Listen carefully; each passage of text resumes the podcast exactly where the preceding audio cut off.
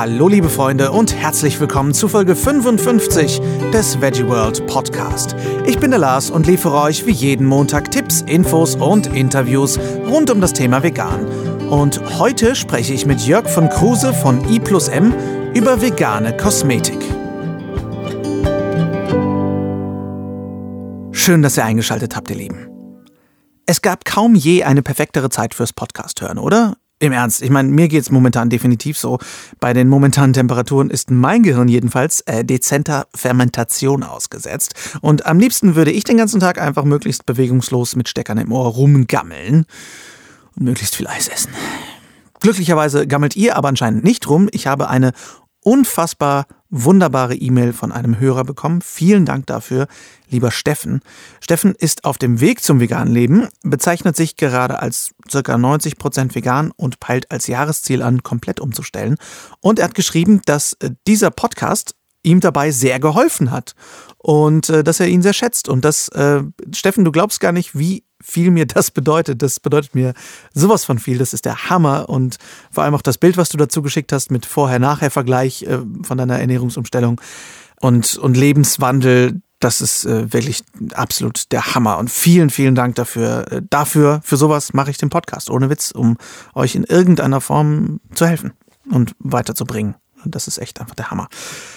Heute spreche ich mit Jörg von Kruse von I plus M Kosmetik Berlin nicht nur über faire vegane Kosmetik, was das überhaupt bedeutet und warum das wichtig ist. Wir philosophieren vor allem auch über nachhaltiges Wirtschaften, wie es kommt, dass er vom Rechtsanwalt zum Kosmetikhersteller wurde und was wir alle tun können, um die Welt ein Stückchen besser zu machen. Außerdem gibt es natürlich Tipps für alle unter euch, die ein veganes Unternehmen selbst schon haben oder vielleicht gründen wollen und ein paar Denkanstöße. Also viel Spaß beim Brutzeln in der Sonne und viel Spaß beim Interview. Ich sitze hier mit Jörg von Kruse von I&M Kosmetik aus Berlin und freue mich sehr, dass du Zeit gefunden hast fürs Interview. Vielen Dank erstmal dafür. Ja, freut mich auch. Hallo Lars. Für diejenigen, die dich und, und I&M noch nicht kennen, magst du dich kurz vorstellen und sagen, wer du eigentlich bist und was du so machst? Also ich bin einer von zwei Inhabern und einer der Geschäftsführer äh, von I plus M Naturkosmetik. Und ähm, wir sind eines der ältesten, ich glaube das zweitälteste Naturkosmetikunternehmen in Deutschland. Ähm, schon seit jetzt dieses Jahr 40 Jahre aktiv, immer schon aus Berlin und ich bin quasi, oder wir sind quasi die, bisschen die zweite Generation. Unsere Gründerin, die Inge Stamm, die so eine echte Bio- und Naturkosmetik-Pionierin war und ist. Ähm, die hat uns vor ungefähr zehn Jahren mit, mit an Bord geholt, mich und meinen Kompagnon Bernhard von Glasenapp. Und dann haben wir die Firma noch ungefähr vier Jahre ganz zusammengeführt geführt und dann ist sie in den Ruhestand gegangen und seitdem äh, machen wir das jetzt alleine weiter. Sind aber immer noch ganz in einem ganz engen Kontakt mit ihr. Also so nur sie, ähm, aber sie ist jetzt einfach zu, zu alt und hat auch hat sehr, sehr viel gearbeitet, wie das oft so ist bei so Pionieren, die die sich erstmal gegen viele Widerstände durchsetzen müssen. Ähm, wo kommst du her? Kommst du auch aus Berlin oder wo kommst du äh, eigentlich her? Nee, ich komme ursprünglich aus, aus Wuppertal, aber bin schon seit ungefähr 30 Jahren jetzt hier in Berlin und äh, sogar noch ein bisschen mehr.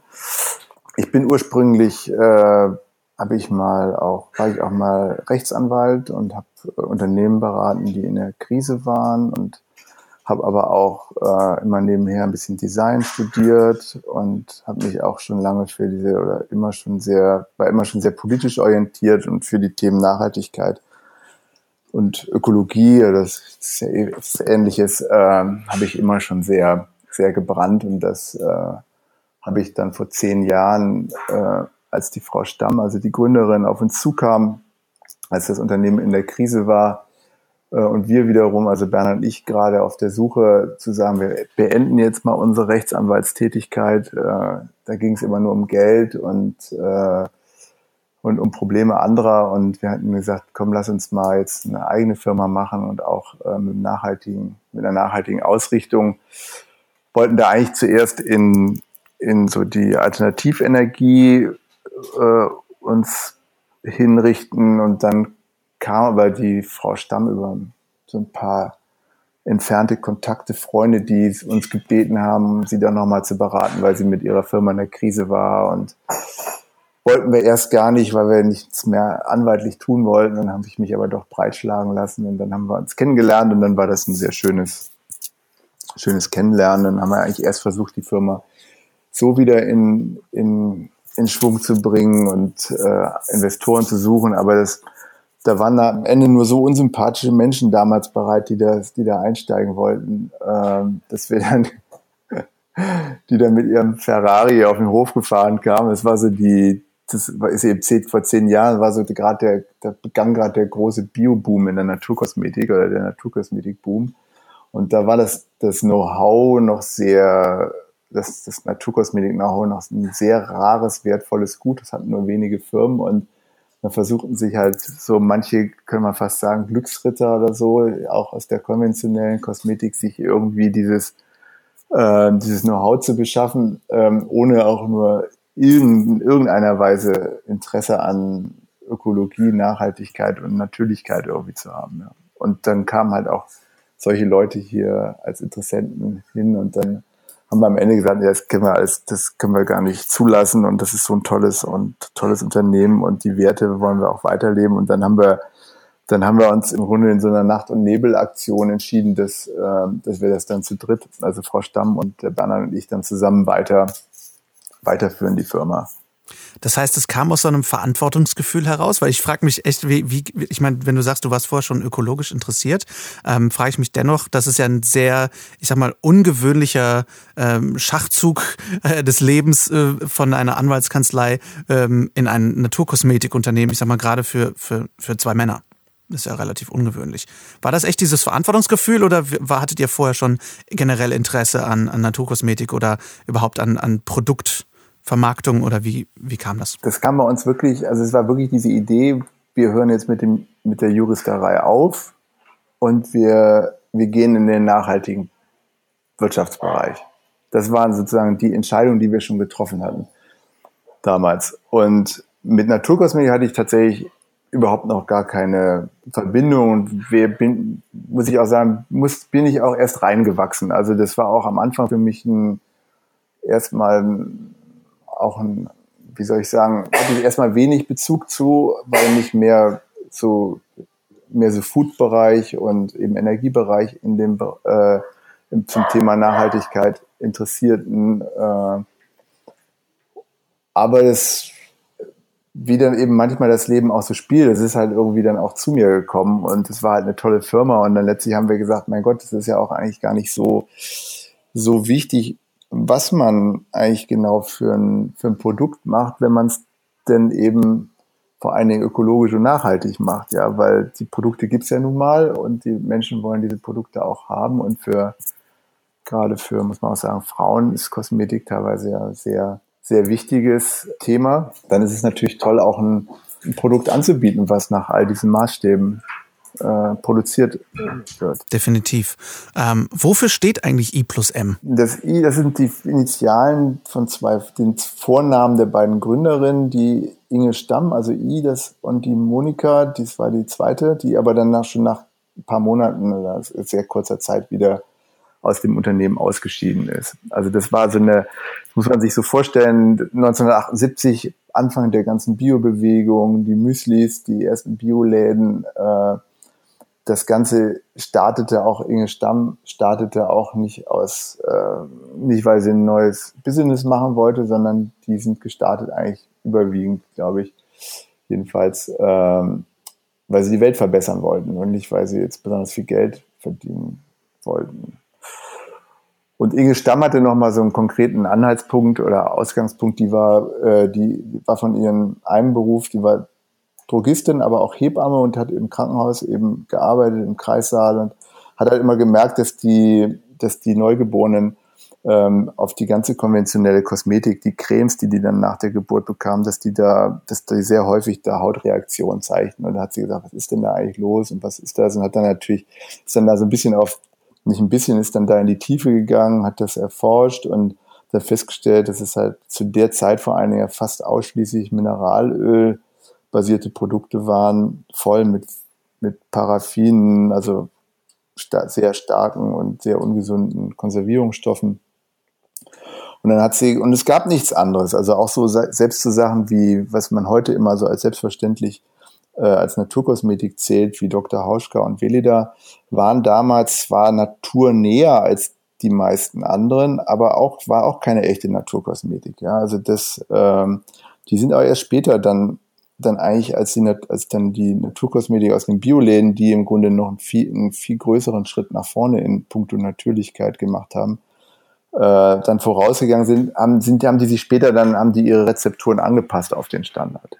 Ja, also so die waren einerseits Vorläufer und auch gleichzeitig dann später wieder Nachläufer. Und äh, auf eurer Webseite steht ja auch, dass ihr Bio- und Vegan-Pioniere seid und Ökoaktivisten und Weltverbesserer, mhm. was ich total sympathisch finde erstmal. Ähm, was genau bedeutet das für dich, Pionier zu sein und Weltverbesserer zu sein? Ja, genau. Ein Pionier ist jemand, der für mich neue Wege beschreitet, Dinge ausprobiert, die viele auch erstmal als vielleicht nicht gangbar sehen. Ähm, das ist erstmal ein Pionier, egal wo er unterwegs ist. Ähm, und für uns ein Pionier in puncto Nachhaltigkeit zum Beispiel ist für uns, äh, das sehe ich halt äh, I plus M ganz stark. Wir, ich, wir brauchen eine andere Form von Ökonomie und Gesellschaft, wenn wir, glaube ich, schlicht überleben wollen. Äh, wir müssen irgendwie das Plündern, Ausplündern des Planeten beenden. Das können wir eben nicht nur, ähm, indem wir Bioprodukte herstellen, sondern das war die erste Phase, erste Versuch. Äh, das ist auch total sinnvoll, aber ich glaube, man hat halt auch gemerkt in den letzten 20 Jahren, das genügt nicht. Wir müssen auch die Form unseres Wirtschaftens ändern. Der, der ganze Kapitalismus ist in der Form, wie er jetzt besteht, einfach, einfach nur aus Ausbeutung ausgelegt und dem müssen wir eine andere Richtung geben, eine gemeinwohlorientiertere Richtung. So, dann kann das vielleicht irgendwie noch was werden. Es ist ein super komplexes Thema, ähm, auch was alles zu ändern ist und jetzt auch zur Gemeinwohlökonomie, der Kapitalismus, ja, der Kapitalismus mit seinen, mit seiner Stärke sehr schnell, sehr leistungsfähig, sehr anpassungsfähig zu sein und seinen Schwächen eben sehr die schlechten Eigenschaften im Menschen wie Egoismus, Neid, Gier und all diese Dinge zu fördern und äh, nicht, nicht aufs Gemeinwohl zu gucken, nicht in die Zukunft zu schauen. Ähm, also diese, diese extrem zerstörerischen Aspekte des Kapitalismus, die müssen wir halt irgendwie versuchen, besser in den Griff zu kriegen. Deswegen müssen wir auch an den Wirtschaftsmodellen was ändern. Aber nicht nur da, sondern wir müssen auch ändern, wie wir als, wie jeder halt auch sich verhält und mehr Verantwortung übernehmen, ja. Und nicht nur in den, eben viel weiter und auch globaler denken. Das heißt, für dich funktioniert aber schon ähm, Wirtschaften und nicht kapitalistisch bis zum Ende sein. Das funktioniert für dich äh, schon in deiner Erfahrung, auch als Unternehmer. Ja, das ist, das, das ist sicherlich, äh, das ist eine Herausforderung. Also auch das, äh, das hat ja jeder gemerkt. Du ja auch, wenn du, wenn du was du mir eben erzählt hast. Also wenn man, wenn man, wenn man auch was Veganes, also ein veganes Unternehmen oder sowas macht. Also das sind ja immer Dinge, die oft erstmal auch ähm, nicht im Mainstream liegen und, und das ist immer erstmal schwierig, da auch Geld zu verdienen oder sich überhaupt zu behaupten. Und ähm, bisher würde ich sagen, kriegen wir es, also jetzt, wie gesagt, I plus M ist tatsächlich auch deswegen quasi in der Pleite, in der Insolvenz auch zwischendurch gewesen vor zehn Jahren, als wir hier hingekommen sind. Und das, da war der, das ist ein klassischer Effekt eigentlich, wie, wie, wie auch Kapitalismus passiert, nämlich I plus M als eine der Gründerfirmen, die über viele Jahre ähm, hier einen kleinen, kleinen Markt, eine Nische letztlich bedient haben. Plötzlich boomt das. Da kommen ganz neue, viele neue Akteure ins Feld, die vor allen Dingen Profit machen wollen. Ähm, und plötzlich, ähm, plötzlich herrschen völlig andere Regeln. Ja, man muss sich das so vorstellen. Die ganzen, früher war da, die Naturkosmetik war in den Bioläden. So da wurde nichts für Marketing ausgegeben. Die waren in braunen Gläschen mit einem Papieretikett drauf. Ähm, und Marketing hat die Frau Stamm, als wir da reinkamen, praktisch, weiß ich nicht, vielleicht, also quasi fast nichts für ausgegeben. Und, und dann kam, kam der Boom, dann kommen halt die, die anderen Akteure. Plötzlich wird gerade in der Kosmetik ist eh eine der marketinglastigsten äh, Branchen überhaupt. Also die Produkte werden auch tierisch aufgepeppt, aufwendiges Packaging, plötzlich Zweitverpackung um Karton mit Gold, mit äh, teurer Verpackung und so weiter, ja. Äh, viel Marketing, viel Werbung ähm, und und was passiert, äh, dass, dass so, so eine Firma wie I plus M, die wurde quasi plötzlich unsichtbar im Regal, ja, weil die hatte kein aufwendiges, kein schick, kein super schickes Design. Frau Stamm hat immer gesagt, die Leute sollen, sollen meine Produkte nicht kaufen, weil die schick aussehen, sondern weil sie gut sind halt, ja. Und, ähm, und das hat, hat dann die Firma im Grunde in die, total in die Krise geführt, ja. Ja, wenn so ein großer Konzern kommt, ne, der macht einen dann platt. Der macht einen platt dann. Genau, der macht einen platt mit seinen normalen und das war so ein bisschen abgeschotteter Markt, dieser kleine Biomarkt, dieser alte Alternativmarkt. Und plötzlich war der, äh, plötzlich war das halt vorbei, ja. Und da herrschten plötzlich die ganz normalen Regeln, wie überall in der Kosmetikbranche. Und dann sind so, waren so Marken äh, echt schnell weg vom Fenster, wenn sie da nicht reagiert haben. Und auch wir, zum Beispiel, wir, heute muss man sagen, wir geben wahnsinnig viel, äh, ist Marketing heute, heute bei uns, ja.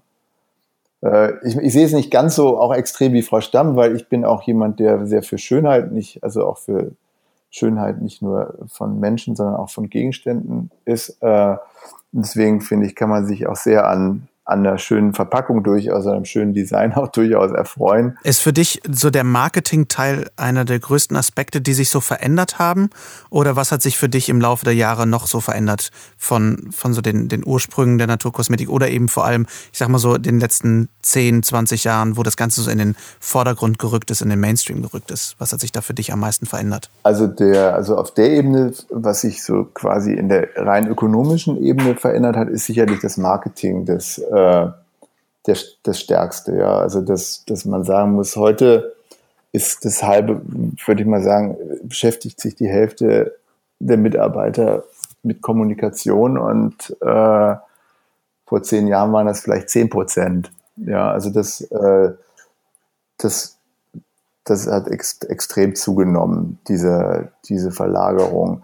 Ich meine, manchem ist es, das Marketing ist ja nicht per se was Schlechtes. Also ich, wir sehen es auch eher so ein bisschen weiter gefasst als Kommunikation. Und ähm, wenn man wie wir auch eben uns auch gerade nicht nur, wir nicht nur Produkte verkaufen wollen, sondern auch tatsächlich einen nachhaltigeren Lebensstil voranbringen, dann heißt natürlich auch viel über diese Themen kommunizieren, auch unterschiedlichsten Themen, die halt irgendwie in dem Bereich eine Rolle spielen, von Ökologie über Fairtrade, über, aber auch über New Work und also ganz verschiedene Sachen, die wir dann auch in über Social Media und über unseren eigenen, auf unserer Webseite, auch über einen eigenen Unternehmensblog, auch über Newsletter und alles Mögliche, dann sind es ja auch, auch tolle Sachen, die wir in die Welt bringen. Also das ist ja auch ein wichtiger Aspekt dann von uns. Ja, da geht es ja nicht nur darum, Werbung direkt für, für, für das Produkt zu machen. Glaube ich, vor allem ist das, glaube ich, eh die, die Herausforderung, aber auch oft so der, der Herzensanspruch von vielen nachhaltigen Unternehmen, mehr als nur Werbung zu machen, sondern einen Lebens, einen, irgendwie einen positiven Effekt auf den Lebensstil von Menschen zu haben. Ne? Aber das ist natürlich anstrengender, als einfach nur Werbung zu machen. Ja, genau. Da muss man auch, ist man auch, man muss auch häufig natürlich abwägen dann. Also das ist auch zwischen dem, dem, also dem Werbeeffekt und der, der Glaubwürdigkeit und der Ehrlichkeit und also Beispiel in der, in der, also auch nochmal um deine Frage, was, was hat sich am meisten verändert? Die Kosmetikbranche an sich ist für mich eine der verlogensten Branchen, die es überhaupt gibt. Ja, also es wird wirklich ja, kaum stimmt. so viel gelogen wie da oder aufgebauscht. Ähm, was machst du dann als jemand, der dieses, also der das eigentlich nicht mitspielen will? Äh, von der Tendenz her würde ich manche Dinge vielleicht weniger groß, würde ich bescheidener oder würden wir bescheidener als Unternehmen auftreten. Ja, aber dann bis verschwindest du. Also du musst schon mit recht, musst dann schon recht selbstbewusst auftreten um da irgendwie mithalten zu können, ohne dann, aber eben, das ist dann die Abwägung oft, ohne jetzt auch in dieses äh, anzufangen, irgendwie Sachen zu, zu erzählen, die so nicht stimmen oder die übertrieben sind, ja, um die Leute nicht zu täuschen, ja. Aber es ist schwierig, wenn das, wenn das fast alle anderen machen. Das ist echt schwierig. Absolut. Vor allem, wenn ich gerade wenn ich gerade an, äh, ich sag mal so, große Werb Fernsehwerbung von großen äh, Kosmetikherstellern denke, wo wirklich kaputt retuschierte Menschen ähm, irgendwelche Produkte anbieten ja. mit einer neuen Quanten-L-Formel oder irgendwelchen dubiosen Namen, wo du denkst, ah. Ja, und dann so und so viel Prozent wird, werden deine Falten weniger und dann guckst du dir die dann im Kleingedruckten an. Dann sind da zehn Frauen, die sind getestet worden und drei haben irgendwie dann geantwortet oder sechs haben dann geantwortet, ja, war irgendwie besser. Aber ob das langfristig besser ist, was, wie es der Haut da geht, ob das wirklich, ob das eine Aussage ist, die auch wirklich mehr Leute dann äh, so bestätigen würden, ist alles, da steht alles äh, auf einem anderen Papier. Eh vor allem die Frage, wie, wie gut und wie langfristig tut das den Menschen. Ja. Ähm, ich möchte mal gerne auf die Naturkosmetik äh, selbst zu sprechen kommen. Und zwar, ähm, ich habe einige äh, Hörer, die sich, glaube ich, null damit auskennen. Deswegen ähm, kannst du mir da vielleicht aushelfen und mir sagen, was genau bedeutet eigentlich Naturkosmetik und was unterscheidet das von äh, konventioneller Kosmetik? Also Naturkosmetik ist, heißt einfach erstmal ganz einfach, dass aus, ausschließlich natürliche Rohstoffe da drin sind, was halt in, in der konventionellen Kosmetik gar nicht, äh, oft fast gar nicht der Fall ist. Also konventionelle Kosmetik wird heute sehr häufig zum größten Teil aus Erdöl letztlich gewonnen. Also das gilt sowohl für die Öle, aber auch für die Tenside. Ähm, und es sind ganz viele synthetische Stoffe von den, von den Düften über die Konservierung. Also das ist, das ist halt konventionelle Kosmetik und die Naturkosmetik ist erstmal die, die eben ausschließlich auf natürliche Rohstoffe setzt. Da muss man allerdings sagen, es gibt der Naturkosmetik, das ist für uns so, der Naturkosmetikbegriff selber ist nicht rechtlich geschützt. Das ist auch ein echtes Problem, weil es gibt viele Trittbrettfahrer, nennen sich, du kannst dich halt auch Naturkosmetik nennen, wenn ein paar Stäubchen natürliche Ingredienzien drin hast. Also das kann dir keiner rechtlich verbieten. Und dadurch gibt es dann auch ganz viele Firmen, die, die eigentlich aus meiner Sicht keine wirklich natürliche Kosmetik herstellen, sondern mehr oder weniger viele Anteile von, äh, von Natur da drin haben. Man spricht dann in unserer sozusagen in der etwas Fachsprache dann ähm, also zwischen konventioneller Kosmetik und dann gibt's die naturnahe Kosmetik, also wo eben schon auch natürliche Rohstoffe drin sind, bis dann eben zur Naturkosmetik und vor allem der zertifizierten Naturkosmetik, weil nur so kann man sich auch überhaupt dann, also so haben sich dann die, sagen wir mal, die seriösen und konsequenten Naturkosmetikhersteller irgendwann mal zusammengeschlossen, auch schon vor länger, langer Zeit, vor 20 Jahren. Gibt es einmal als, gibt es so zwei, drei wichtige Labels, das ist einmal das Natrue und das, das Cosmos, was früher BDIH war, äh, wo dann einfach bestimmte Standards festgelegt werden und nach denen das dann auch äh, produziert werden muss. Und die werden auch geprüft. Und so hat der Kunde, für den das sehr schwer zu unterscheiden ist, hat der irgendwie auch eine, kann der einfach entscheiden und hat gleichzeitig eine große Glaubwürdigkeit oder äh, der Produkte, dass er, dass er gleich weiß, okay, da, wenn das, wenn das Nature oder das äh, Kosmos-Siegel drauf ist, dann weiß ich, das ist äh, 100% Natur und was dabei auch noch immer ist, und es müssen halt auch noch ein großer Teil Bio-Rohstoffe drin sein. Ja.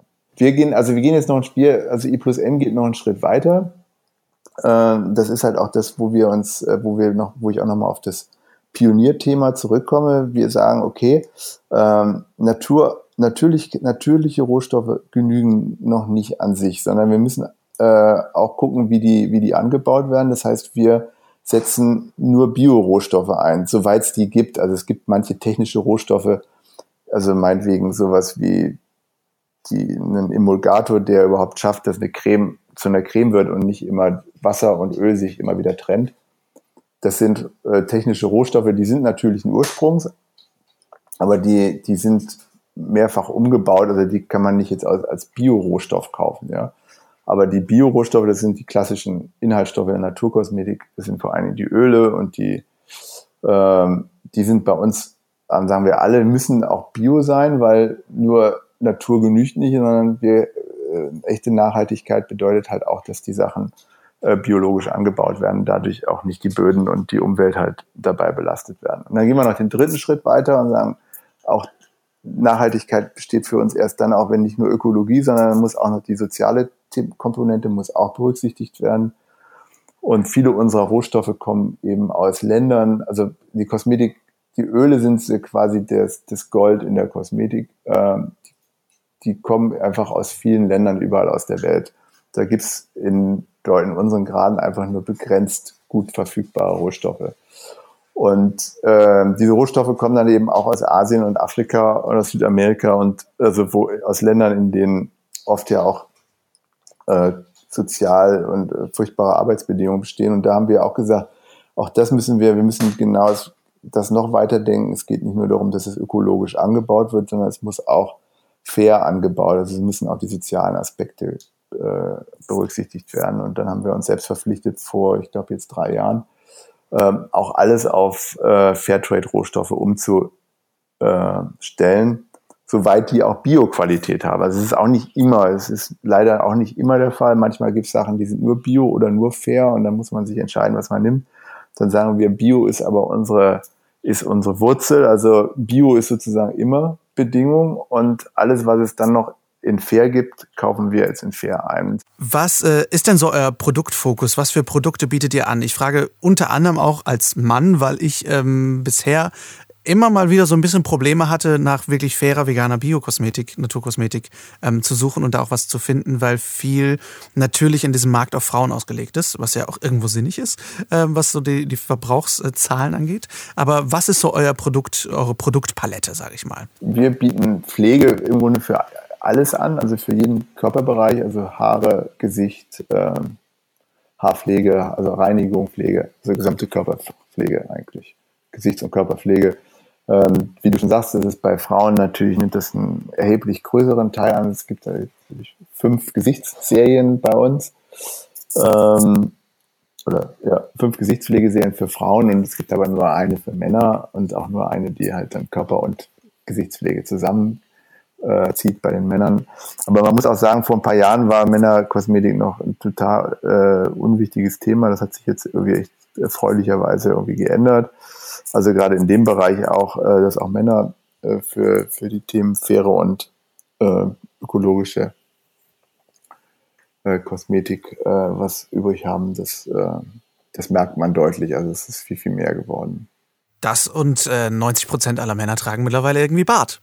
Mich eingeschlossen, muss ich ja sagen. Aber ich sag mal, die, die, die, die Bärte haben viel, die haben viel dazu beigetragen, ne? Das kommt auch noch dazu, genau. Bartpflege gibt's bei uns auch, also genau. Und ähm, Gibt es irgendwelche Trends, denen ihr so folgt? Ich meine, ich kenne mich da überhaupt nicht aus, aber gibt es sowas wie Modeerscheinungen oder bleibt in seiner Basis irgendwie eine gute Hautcreme immer eine gute Hautcreme?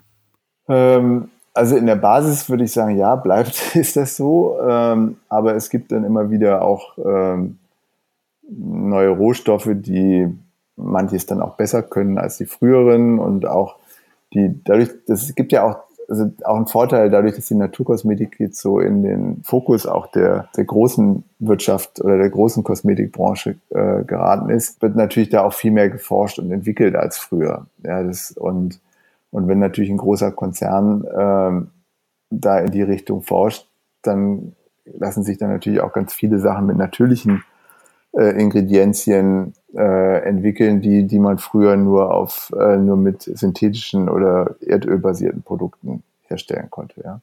Also es gibt viel, viel mehr einfach jetzt auch äh, natürliche Hightech-Rohstoffe, ja, die, die man einsetzen kann. Und und das, äh, ja, das, das tun wir auch. Also wobei wir, wir eben, also es sind oft dann auch Rohstoffe, die auch dann kurzfristige Effekte haben. Und wir sind schon, unser Ziel schon eher auch eine, wir wollen eben, wir sind insgesamt nicht auf Kurzfristigkeit ausgerichtet.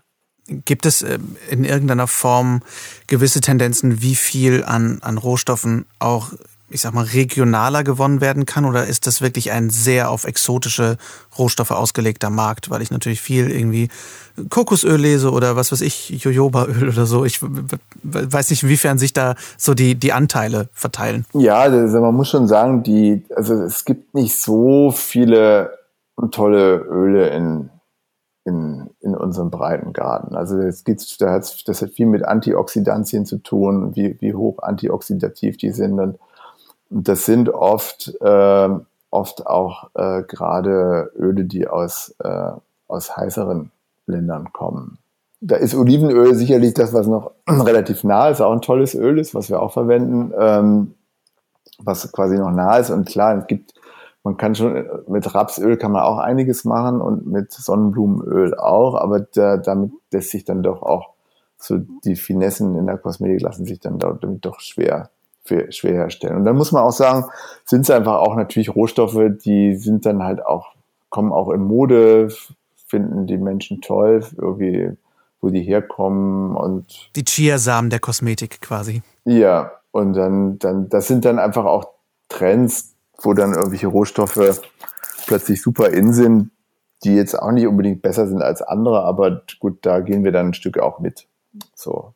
Zum Thema Nachhaltigkeit nochmal. Äh, wie macht ihr das bei euch mit Verpackungen? Weil ich in der Kosmetik einen hohen Verpackungsverbrauch sehe, äh, habe aber teilweise schon mitbekommen, dass da einfach teilweise mehr Glas verwendet wird oder Bioplastik teilweise. Wie funktioniert das bei euch mit Verpackungen? Ja, Verpackung ist echt, äh, ist, ist eine der größten Untaten in der Kosmetik oder Herausforderungen, weil, weil, weil die, da muss man einfach sagen, die Kunden sehr stark äh, bei Kosmetik, wo es ja oft nicht so, so unmittelbar überprüfbare oder objektive Kriterien gibt, wird wahnsinnig stark über Preis und Packaging der Wert einer Kosmetik einge, vom Kunden eingestuft. Ja, weil man merkt ja oft, entweder merkt man gar keinen Unterschied äh, bei der Benutzung oder man merkt ihn oft erst nach längerer Zeit. Und wenn man dann so vor einem Regal steht, dann, dann, dann spielt das Packaging und der Preis eine Riesenrolle. Und das ist, äh, das sehe ich auch als ein echtes, also ist echt eine, die für uns auch die größte Herausforderung oder überhaupt für die Naturkosmetik. Ähm, das sind so Sachen, die, die früher niemand gemacht hat. Also dass man, es war einfach klar, noch in der Bio, ich nenne es mal die Bioladen-Ära, da hat einfach keiner Umverpackung um seine Dinger, seine, seine, seine Cremes oder so gemacht. Ja, also Umverpackung meine ich so nochmal ein Karton rumherum oder so, weil dem Motto, warum, ich brauche, ich nehme nur die Verpackung, die, die halt erforderlich ist. Alles andere ist ja unökologisch, ja. Und das ist einfach nicht mehr, also das ist wirklich super schwierig. Also wir sind, glaube ich, fast eine der allerletzten Marken, die die versuchen, diesen Weg zu weiter zu, da, da treu zu bleiben, eben zu sagen, wir machen keine Umverpackung. Ja. Also das finde ich schon mal der, der allerwichtigste, der erste ganz große Schritt, weil keine Verpackung ist besser als jeder noch so toll recycelte oder kompostierbare Rohstoff. Ja, weniger erstmal, vor allen Dingen weniger. Und äh, so, wenn man mal diesen Schritt weniger gegangen ist, den wir gehen, also dass wir keine Umverpackung, dann, dann ist, taucht, dann, dann stellt sich die Frage, woraus die Verpackung? Und da taucht, ist dann wieder, ne, gibt es nochmal ein kleines Hindernis, was man beim Kunden auch überwinden muss, dass der Kunde oft nicht so genau eben doch relativ schlecht informiert ist. Ist ja auch nicht einfach, es ist alles sehr komplex mit Verpackung und Ökologie. Ähm, und dann scheinen oft Dinge, da wird sehr, sehr emotional und oft nicht sehr sachlich entschieden. Also da wird dann Glas dem Kunststoff vorgezogen, nach dem Motto, Kunststoff ist weniger ökologisch. Aber das ist natürlich in der so einfach nicht richtig, sondern wenn man sich ein bisschen besser mit auskennt, weiß man, dass bestimmte Kunststoffe oder bestimmte Kunststofflösungen Glasverpackungen mindestens ebenwertig oder auch überlegen sind, je nachdem, was man was man jetzt für wichtiger hält. Ja, also wie viel Energie verbraucht wird oder wie viel Müll und sowas anfällt. Ja, anfällt, ja. Aber da ist dann der Kunde eben so, dann ist halt jetzt gerade äh, Plastik irgendwie äh, schlecht beleumdet und dann, ähm, dann muss man halt mehr auf Glas setzen, obwohl das vielleicht gar nicht ökologischer ist, ja. Also wenn, wenn Kunststoff, also es geht zum Beispiel, wir, wir verwenden also wir haben Teil unserer Produkte sind in Glas und Teil sind in Kunststoffflaschen. Und in den Kunststoffflaschen haben einmal als, als auch in der Dusche nichts zu suchen, weil wenn die da runterfallen, sind die auch saugefährlich. Und, äh, und zweitens ähm, ist, wenn man wir nehmen da, wir nehmen PP, also das ist Poly, Polypropylen. Ähm, das ist ein Kunststoff, und wir, das, das Entscheidende ist, dass, die, dass diese Kunststoffverpackungen wirklich aus einem Material sind. Dann können die nämlich perfekt wieder äh, recycelt werden, gleichwertig recycelt werden. Ja. Und dann braucht man für so eine Flasche viel weniger Energie, als eine neue Glasflasche zu bauen oder auch Glas zu recyceln. Ja. Dann habe ich auf dem Transport, also ist, erstens habe ich, hab ich, brauche ich viel weniger Energie für den Transport, weil die Flaschen viel leichter sind. Und ich brauche viel Energie, so viel weniger Energie sowohl um die Flasche herzustellen aus PP, als sie auch zu recyceln aus PP. Also ist dann, wenn ich einen sauberen Recycling Kreislauf habe und eine Monoverpackung, also aus einem Material, ist das die bessere ökologische Variante. Aber das weiß halt der Kunde oft nicht. Also muss man dann, es ist ja manchmal so ein bisschen so eine Gratwanderung, wie man halt damit umgeht. Da geht natürlich, auch dafür müssen wir halt kommunizieren. Ne? Aber das ist natürlich manchmal nicht immer leicht, den Kunden da zu erreichen. Vor allem, wenn man wie wir auch eine Marke sind, die viel im Drogeriemarkt und im SB-Bereich steht, wo jetzt kein Verkäufer, kompetenter Verkäufer ist, der dich dann dazu berät zum Verpackungsmaterial oder so. Ja. Ich meine, ist natürlich auch für viele leider noch ein komplett egales Thema, aber ähm, mir persönlich ist es ja wichtig und ja, aber, ähm, aber es ist auf jeden Fall spannend, weil ich glaube, das ist eben genau das, was du sagst, dass da oft nicht ganz zureichende Informationen beim, beim Kunden selber sind. Und dann gibt es noch einen Punkt, der, der es nicht ganz leicht macht, äh, das Punkt, den Thema Nachhaltigkeit da konsequent zu leben.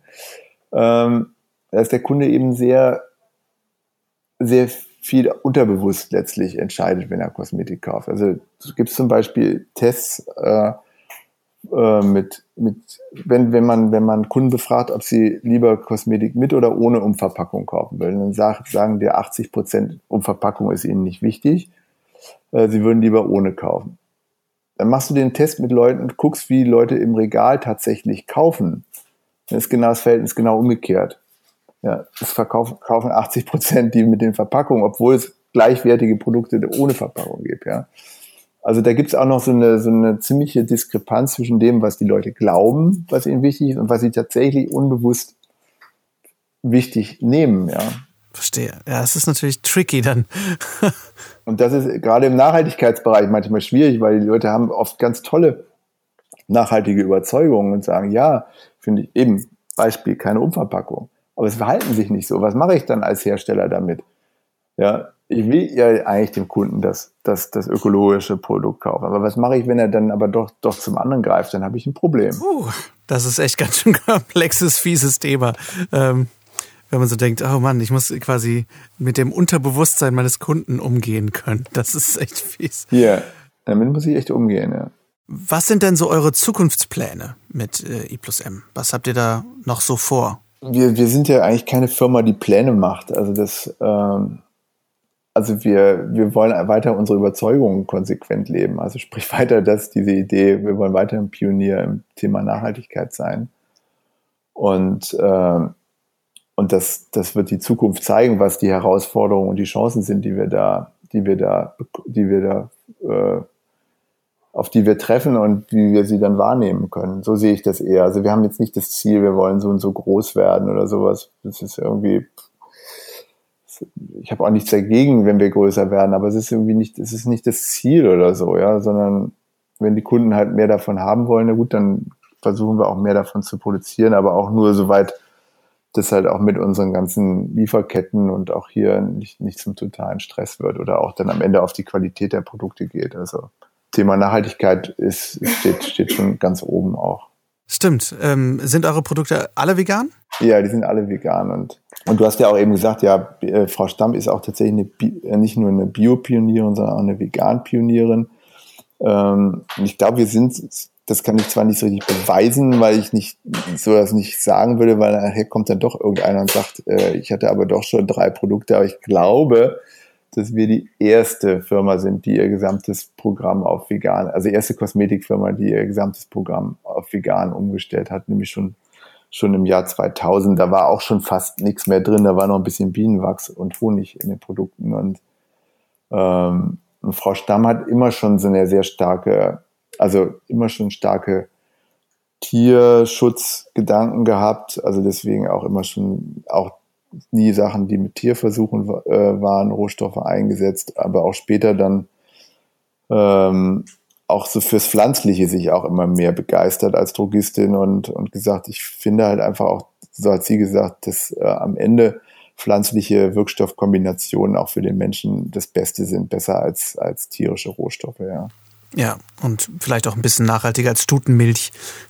Richtig. Und für uns, für uns kommt nochmal dann, das ist sozusagen wir als die, die, die nächste Generation im Thema, wir sehen es halt auch, auch, äh, auch, auch aus dem Nachhaltigkeitsaspekt, also sowohl die Tier, diesen Tier, Tierschutz, also Tierrechte, Tierethikgedanke, ähm, wie Massentierhaltung und sowas, aber eben auch ganz, ganz zentral aus dem, aus der Idee, äh, dass ein veganer Lebensstil einfach der ressourcenschonendste und nachhaltigste Lebensstil ist, den wir halt, äh, der, der unseren Planeten auch am wenigsten belastet. Ja, äh, und dass wir das deswegen auch gerne propagieren wollen. Ja. Gibt ja, gibt ja vegane Unternehmen, die kommen stärker, also du bist ja, wenn du selbst ein vegan, ähm, veganes Unternehmen hattest, äh, ist das für dich ja auch, also ist ja immer die Frage, wo, was, wo ist das Motiv? Ist es, kommt es stärker aus dem, aus dem Tierwohlgedanken oder kommt es stärker aus dem letztlich ökologischen oder Nachhaltigkeitsgedanken raus, ja. Und Absolut. Und bei vielen, gerade wenn man in den Wellness-Bereich geht, ist, äh, kommt der Vegan-Gedanke auch oft aus dem Gesundheitlichen. Also ich habe viele kennengelernt, die wirklich sagen, pff, die Ethik ist mir eigentlich vollkommen, vollkommen Schnuppe, ja. aber ich merke halt, dass es am ja, gesündesten ist für mich. Genau, und das mit dem Gesundheit, das gilt ja genauso für den Bio, Bio-Thema, ja. Viele nehmen auch nur Bioprodukte, weil sie glauben, dass die gesünder sind für sie, aber da haben sie, die haben weder, da haben aber ansonsten gar kein weiteres Interesse. Was ja letztendlich lustigerweise in letzter Konsequenz egal ist, solange sie es machen. Ja, ja. das klar, ist, finde ich, immer genau. das Lustige. Aber die bringen, das bringt es meistens nicht voran. Also, so, ich glaube, das, also das ist schon mal gut, weil das dann weniger äh, benutzt wird oder, oder irgendein schlechter Stoff oder, oder die Umwelt weniger belastet wird, aber sie, sie treiben die Bewegung nicht voran. Da sind sie vollkommen, natürlich vollkommen unbild, also da passiert natürlich gar nichts, weil sie weiter genauso leben. Und dann auch was, was, was anderes Fieses nehmen, wenn sie glauben, dass es halt gesund ist oder so, ja. Ähm, es ist halt nicht so, also der, der, der Lebensstandard wird dann nicht so ja. nachhaltig gehalten, sondern wenn dann irgendein anderer Trend kommen sollte, sagen sie, oh, das ja. ist jetzt besser für mich, ja. dann mache ich das. Das stimmt. Ähm, wenn du jetzt nochmal heute von vorne anfangen könntest, Würdest du irgendwas anders machen oder anders gesagt, gibt es irgendwelche ähm, vielleicht Tipps, die du anderen mitgeben möchtest, die vielleicht äh, anfangen, ob das jetzt mit vegan ist oder ob das ein, ein Welt, weltverbesserndes Unternehmen ist, was sie starten möchten? Gibt es da irgendwas? Also ich glaube, wenn ich ein Unternehmen, wenn ich ein Unternehmen starten würde, würde ich wahrscheinlich, das tun aber natürlich auch eh viele von mir, würde ich das wahrscheinlich im, im Online-Bereich starten weil ich glaube, Thema, so Themen wie Nachhaltigkeit, die, die eine gewisse Komplexität auch haben, die man oft nicht auf einen Satz runterbrechen kann oder auf einen Slogan, äh, wie Geiz ist geil oder sowas. Ähm, da ist es echt schwierig äh, äh, zu kommunizieren, wenn du nicht sehr groß bist. Also, weil das kannst du sonst nur über große Marketingkampagnen oder so kommunizieren. Und das merken wir auch. Das ist, es ist echt sehr, sehr schwierig äh, zu kommunizieren. Ja, und das kann man im, im Online-Bereich auch über eigene, über eine, in, auf einer Webseite und so natürlich tausendmal besser, als wenn ich jetzt irgendwie in einem, in der SB-Abteilung von einem Bio-Supermarkt stehe. Obwohl, da würde ich, werde ich ja vielleicht noch über den Bio-Supermarkt auch einigermaßen, dass meine Werte kommuniziert, aber wenn ich jetzt mal wegen Drogeriemarkt stehe, wird es halt echt teilweise schwierig, ähm, das überhaupt noch mit zu kommunizieren. Und dann ist es, und dann ist es schwierig, weil ich habe, ich nehme, ich, äh, ich nehme sicherlich, äh, also sich für, für nachhaltige Werte einzusetzen, wenn man sie kommunizieren kann, ist es ja auch ein Marketing-Vorteil, also indem ich mich auch gegenüber Wettbewerbern absetzen kann, ja.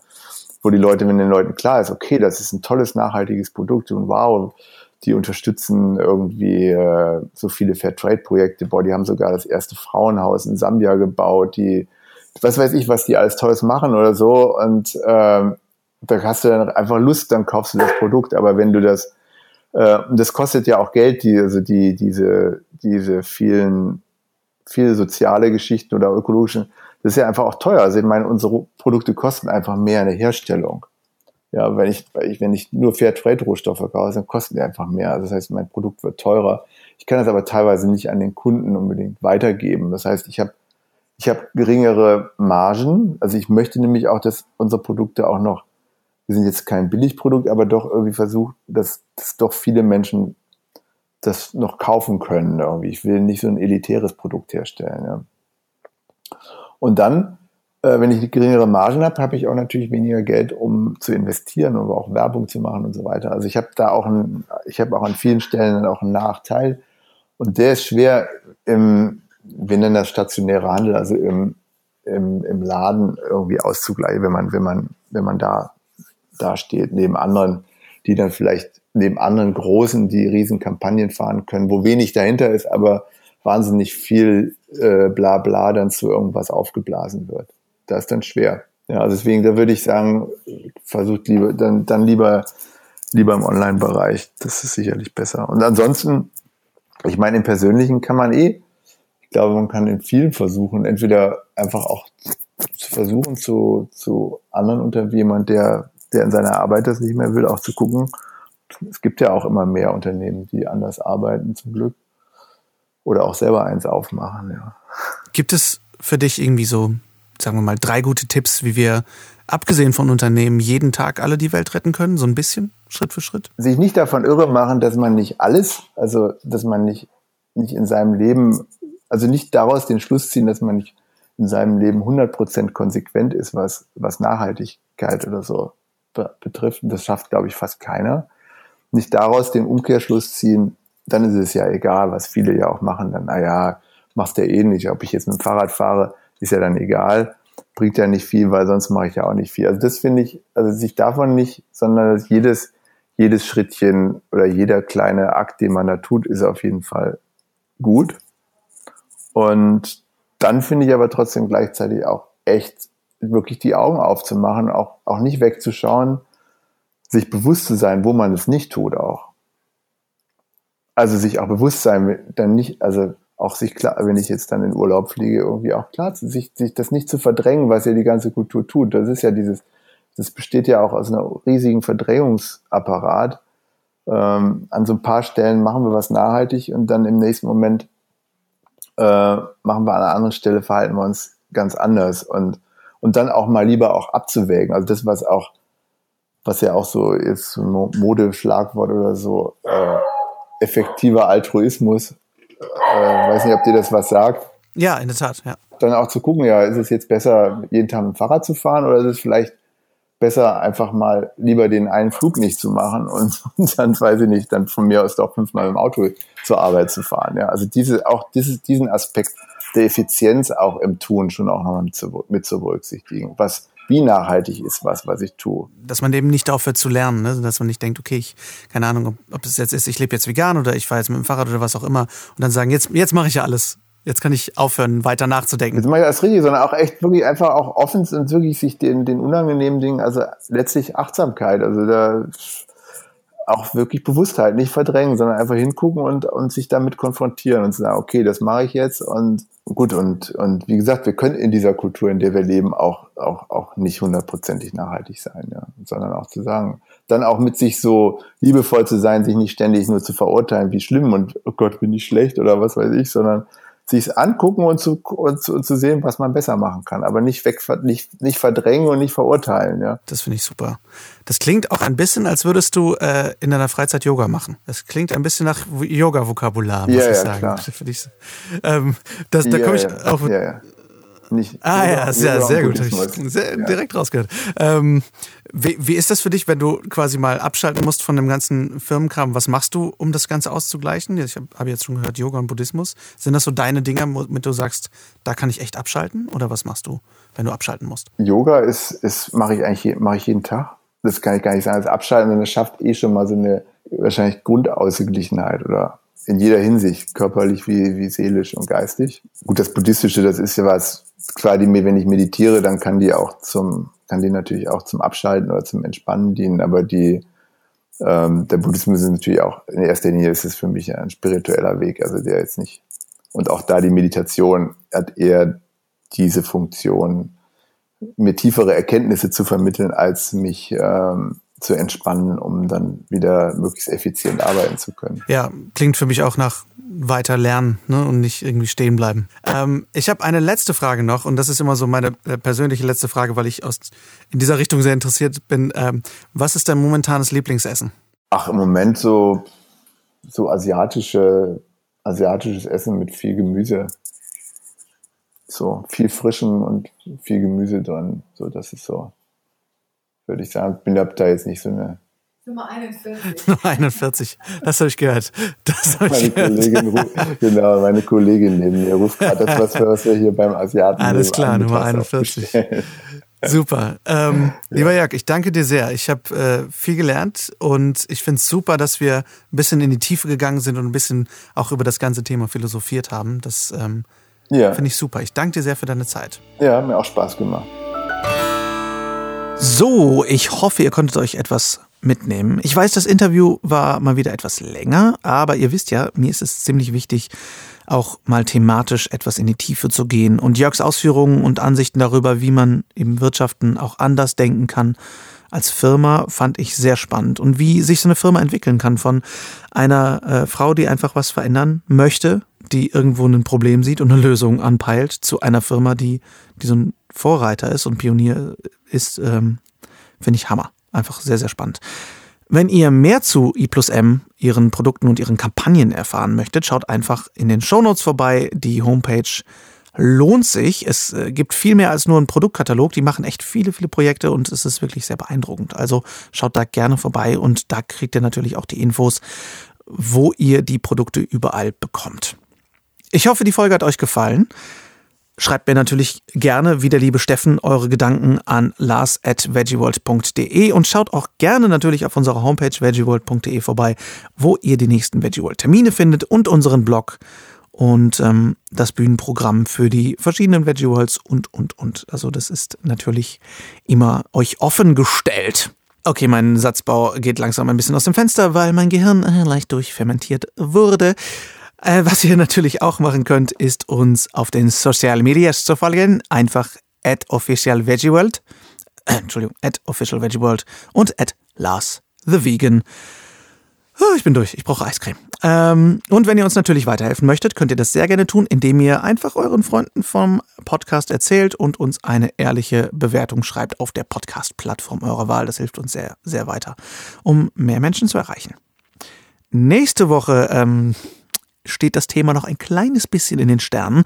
Äh, keine Ahnung, vielleicht hat die Mondfinsternis und meinen Sendeplan einfach durcheinander gebracht. Vielleicht sind aber auch einfach ein paar meiner Interviewgäste im Urlaub. Eins von beidem. Egal. Ihr könnt euch bei der Hitze eh nicht das nächste Thema merken, also äh, wartet einfach mit Spannung das äh, nächste Thema am nächsten Montag ab. Und ich freue mich sehr darauf. Lohnen tut es sich so oder so. Bis dahin wünsche ich euch auf jeden Fall eine schöne Woche. Vielen Dank fürs Zuhören und ciao, ciao.